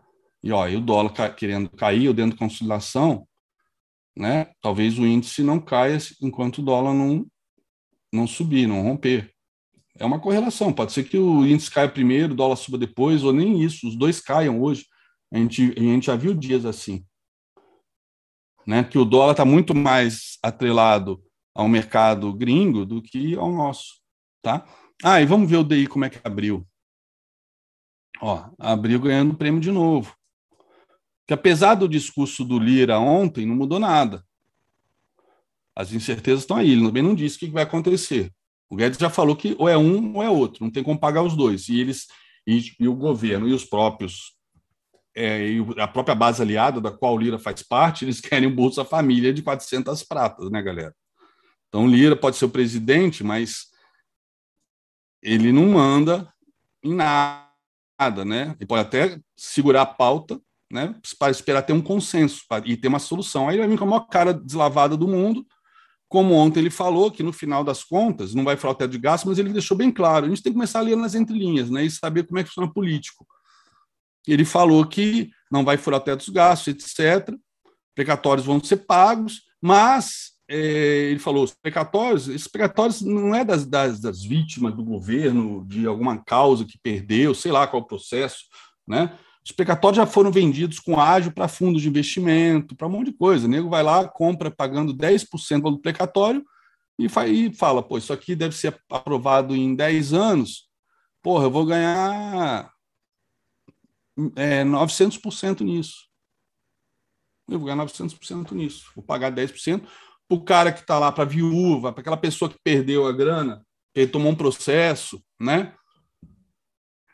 Aqueles 10% ela vendeu o título e botou 10% no bolso, porque é aquela história, muitos precatórios são pagos, as pessoas até já morreram.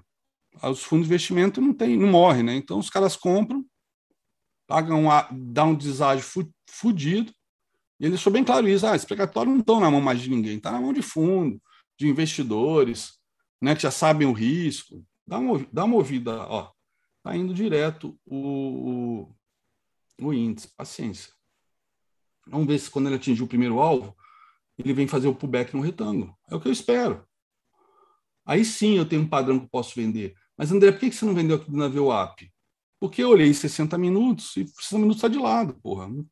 Não, é, não era um setup para mim aproveitável aqui, nesse, nesse movimento, nessa consolidação.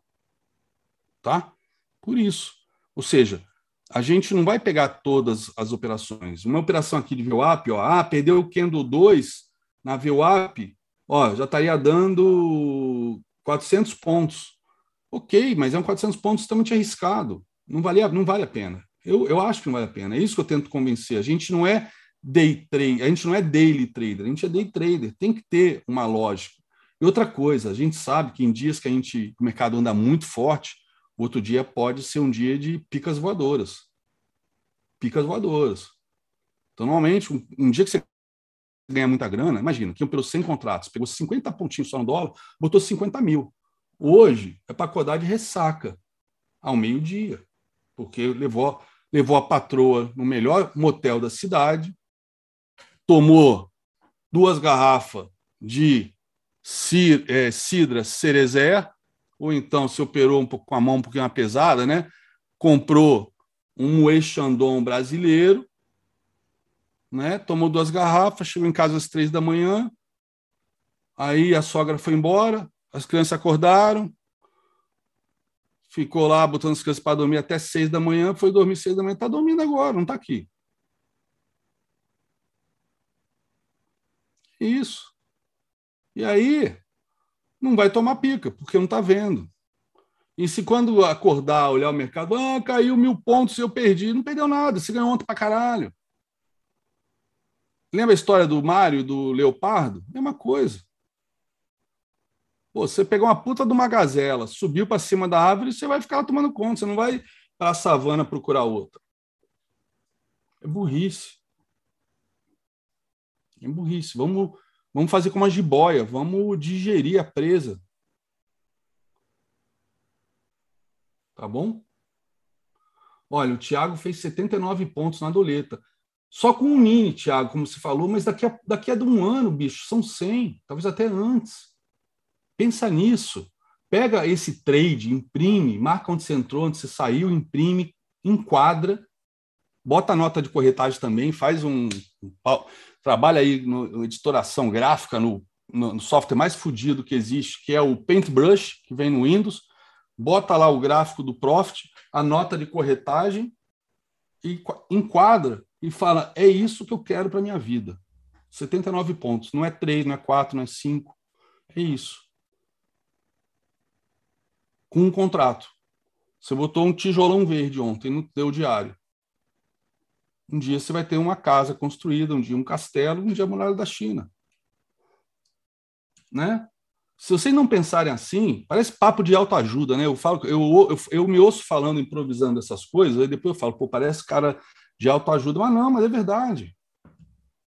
É verdade. Na Emily falava, ah, bota uma, uma foto da Ferrari no teu espelho para você olhar todo dia quando se barbear. Eu acreditava nessas, nessas tranqueiras. Então, às vezes eu falo, pô, tô falando igual. Mas é verdade. Não bota a foto da Ferrari, que é ridículo. Bota a foto desse gráfico com um contrato e bota do lado assim como é que seria se fosse 100. Mas não é para fazer 100 hoje. Se você depende com o que você ganhou ontem, você já pode operar dois contratos. Daqui a pouco você está operando três, daqui a pouco quatro, cinco, seis, o tempo vai passando. Né? Você vai multiplicando seu capital devagarzinho e sempre. Vai ter dia que vai perder, não vai se abalar. Se você ainda não sabe lidar com perda, o profit vai te travar depois do primeiro stop ou depois do segundo, porque às vezes o primeiro você pode recuperar, mas pô, se você tomou um, tomou dois, você não sabe se vai entrar no dia de fúria, se vão ser 10 stops, se a mão vai aumentar. Então, bloqueia depois do segundo stop que ninguém vai ter dia de fúria com mais de dois stops. Né? Acho que um stop é pouco para bloquear. Mas, por exemplo, gain, no início, se você deixa a operação correr, porra, bloqueia com um gain. Só volta no dia seguinte. Aí daqui a um mês, bloqueia com dois gains. Ou então bloqueia a partir de um determinado valor financeiro que você ganhou. Se você não ganhou com o primeiro gain, De repente, você ainda pode tentar, porque o mercado voltou, você quis proteger, você ainda pode ganhar. São esses detalhezinhos que a galera não ensina, a galera só ensina a comprar croissant com um celular. Infelizmente. Infelizmente é o que a galera gosta de ouvir, né? A galera que está andando com quichute quer pagar um tênis, né, com um trade na frente da loja. Pô, uma pena. Podia pensar no longo prazo, ó, o dólar, ó, o dólar. Ó, e o dólar querendo subir lá fora, hein? Acabou de atingir topo. Ó, DI também, DI tá de boa aqui. Deixa eu botar no DI nos 60 minutos. Vamos ser profissional, galera. Vamos ser profissional. Vamos pensar nisso aqui como uma profissão muito séria, aonde é, leva um tempo para a gente ser o CEO de uma empresa e que agora a gente é um estagiário. É um estagiário que temos uma longa escada para subir, mas que depende da nossa competência, a gente pode subir mais rápido. Mas não entra numa de que você já vai sair do emprego, sair da faculdade e ser CEO. Se você nem a faculdade fez, só porque você acha que você merece, que você é foda, que você estudou pra caramba. Não é assim que funciona. Tá? Não é assim que funciona. Então é isso. Acho que podemos encerrar por aqui, né, galera? Eu tô aqui, já virou, já não é mais morning call, já virou aula de finanças comportamentais ou setup emocional, setup mental, análise mental, Mark Douglas, é, Daniel Kahneman, já virou uma zona esse morning call, tá? Mas eu acho que foi bem, foi bem, interessante. Opa, Frabelo, pergunta de novo. Agora que eu li o chat. Deixa, antes de fechar, deixa a pergunta dele. Ó, ontem eu devolvi um mês todo. Caralho, meu. Ontem eu, ó, vou ler. Ontem eu o mês todo. Fiz a primeira operação errada. Depois médio para trás e fiquei perdido e travado. Já aconteceu com você? Já. E o que você faz para parar de travar quando tem perda e estopar a operação? Configurar o profit, né? Como você configurou, mas você configurou depois. Você configurou o profit, porém foi só uma operação o dia todo, não adiantou. Como mudou esse cenário? Ah, então você não estopou. Por isso que o profit não bloqueou. Você tem que botar no profit lá o drawdown atingiu o drawdown, aí não sei como é que o profit funciona. Se atingiu o drawdown, mesmo que você não tenha executado, se ele executa. Agora, devolver o mês inteiro. Olha, não sei se eu vou te ajudar com o que eu vou falar, mas uma vez eu devolvi o ano inteiro. Já fiz cagada, uma vez devolvi o ano inteiro, tá? E tô aqui. Já devolvi, já fiz isso. Eu já fiz isso. Eu sou trader, sou um CPF na B3, igual vocês. E estou aqui. Então, não faça nunca mais isso. Você não pode fazer preço médio para trás. Isso não existe, isso é criminoso. Isso é criminoso. Eu sei que tem gente que ensina isso, faz no YouTube, isso é crime fazer isso com seu dinheiro. Nem com o dia da sogra você pode fazer isso. Você tem que ter um stop na mão, é, mental, mas um stop é, talvez tec, um mínimo técnico para quando isso acontecesse ser estopado e não fazer preço médio. Imagina, um dia como ontem, preço médio para trás, quem fez isso ontem, com certeza tem gente para caralho que achou que já subiu muito, caiu muito, quebraram, quebraram. Você não quebrou. Pelo que você falou, perdeu 23 mil reais. É dinheiro, cara. É dinheiro. É um, mas mais importante, mais que 23 mil reais, dependendo do, do, da, do capital de cada um, às vezes é, é, dinheiro. Não é tão impactante. O que é impactante é você falar, é o gain de um mês inteiro. O gain de um mês inteiro. Isso que não pode, isso que mexe. Porque é como se tivesse trabalhado o mês inteiro jogado fora. Então, acho que todo mundo já fez isso. Todo mundo corre o risco de, mesmo que já não faça mais um dia, voltar a fazer por alguma razão, né? E a minha razão, por exemplo, foi eu, meu stop era na mão, só que deu aquela porrada violenta, né? Que não deu cutucada, não deu nada, deu uma porrada. Eu falei, não, vai ter que dar algum respiro. Vai ter que dar algum respiro. E aí, conforme chegava nas resistências, falei, agora volta. E aí eu fiz o médio para trás. Fiz o médio para trás. E foi Um ano. Um ano.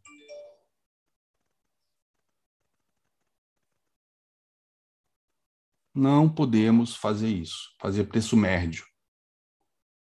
A gente faz preço médio a favor da tendência. Quem piramidou ontem, que só opera um contrato, mas, é, mas tem mil reais na conta e com isso pode operar, porra, quantos, sei lá, mil reais dá para operar 200 contratos, né? 200 contratos? Não. 25 reais, 4, 4, 40 contratos. Né? Se a margem for 25, já sei que tem lugar aí que a margem é 15, daria até mais pode para 40 contratos, mas opera um contrato direitinho, a cada vez que o preço estava fora do stop, o stop sairia com gain, e viu que a tendência era forte e deu novas entradas, entrava com mais um contratinho. De repente pegou, surfou esse movimento com três, quatro, cinco contratos. Sendo que o risco financeiro continuou limitado ao risco de um contrato em termos de stop. Ou não, às vezes. Eu normalmente já fiz simulações aqui para vocês em dias como ontem, né, usando gráficos reais com o Excel, onde a gente fez o cálculo onde poderia ser as entradas com o contrato. Normalmente, o primeiro contrato você toma o loja de um contrato, o segundo contrato, você toma, o preço médio, é, se você for estopado, você pede o valor de, de um contrato só, apesar de estar com dois. Quando compra o terceiro, normalmente o stop já está no zero a zero dos três contratos, e do quarto contrato em diante, mesmo que seja estopado, você sai com gain. Olha que beleza, fazer pirâmide a favor da tendência. Agora, para trás não pode. Tá bom? Bom, vamos acompanhar aqui o mercado dólar agora. Ver se vai ter alguma outra oportunidade. Vamos ver que linha, esse, que linha branca é essa aqui. Ah, linha, essa linha branca, ó, é esse fundo aqui. Não é fundo do semanal. Ah, aqui é o DI, porra. É o fundo semanal, sim. Tá aqui é o fundo do semanal que a gente projetou. Então aqui, ó, é, é ponto de briga, tá? Aqui é ponto, aqui é ponto que os comprados perdem a batalha se, per, se for perdido. É óbvio que ele pode ser violado e, e no final do dia voltar, ou até no final da semana voltar. Aqui os comprados perdem a batalha. É um ponto importante. Aqui os comprados perdem a batalha. Tá? Aqui, o rompimento do semanal desse topo fez o pivô de alta. Então, os comprados ganharam a, ganharam a batalha. Aqui, eles voltam a perder. Entenderam o conceito? Que o, o nosso amigo Zé explicou brilhantemente, usando a experiência dele de 11 anos lá no Itaú? Aqui, o institucional vai dar o sangue se está comprado para defender. Ou se, se por alguma razão institucional identificar que está na ponta errada, ó, ele vai querer, de repente, zerar e aí virar a mão forte, enfim. Mas, ó, o DXY está subindo, ó, 60 minutos, a gente caindo, muito cuidado.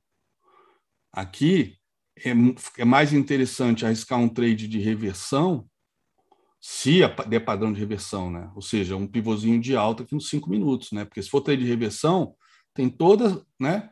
Todo o fibo para cima para subir.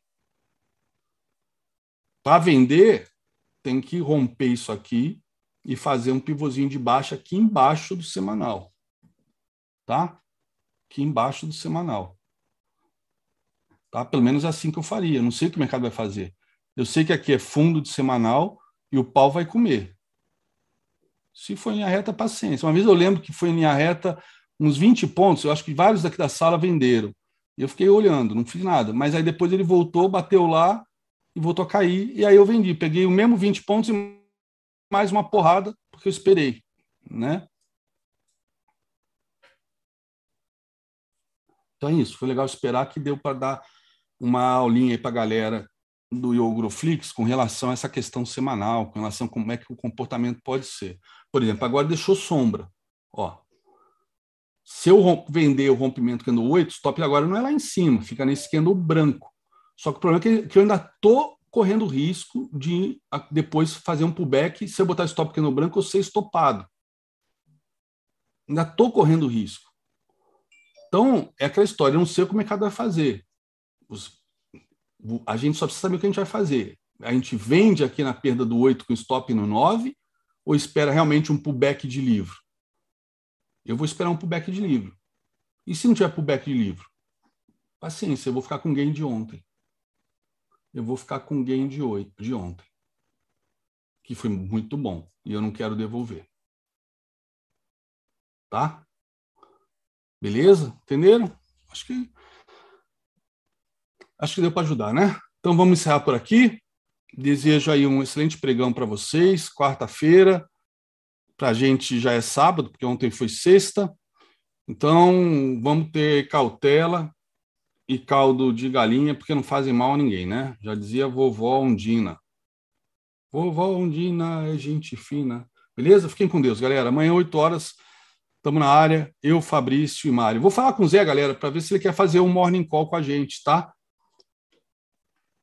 Para ver se ele topa fazer morning call com a gente, como ele fazia no passado, tá? Vou perguntar para ele, que eu não combinei com ele. Depois que ele voltou dessa licença, dessa licença que ele teve que tirar, vocês acompanharam, né? Ele perdeu o pai. É... Eu ainda não combinei com ele algumas coisas, então ainda não combinei um morning call, mas eu posso combinar com ele e ele vir falar para vocês, porque eu acho que nesse caso, nesse lado institucional, ele, apesar de eu já ter aprendido muito com ele, eu acho que é legal vocês ouvirem, né? Ele contar o que acontece né, é, nesses dias, como é que ele atuava, como é que ele fazia. Ó, olha só, olha só o falso rompimento, os gestionais já começando a defender. Tá? É isso. Vou convidar ele para ver se ele participa amanhã, se eu lembrar de falar com ele isso, tá bom? Então, é, eu gostaria, é, exatamente, Tony, pelo menos segunda-feira, né, ele fazia a revisão semanal e de repente na sexta para ver o fechamento como é que tá, o que, pode acontecer no dia na sexta-feira, que é onde a semana se decide. E se a gente tiver um ponto aí de definição, né? Eu vou convidar ele para participar sim. Eu adoraria ter a presença dele aqui com a gente. Beleza? Fiquem com Deus. Amanhã, então, 8 horas, estamos na área. Quem sabe aí eu trago o Zé amanhã ou sexta-feira. Abraços, galera. Boa sorte aí.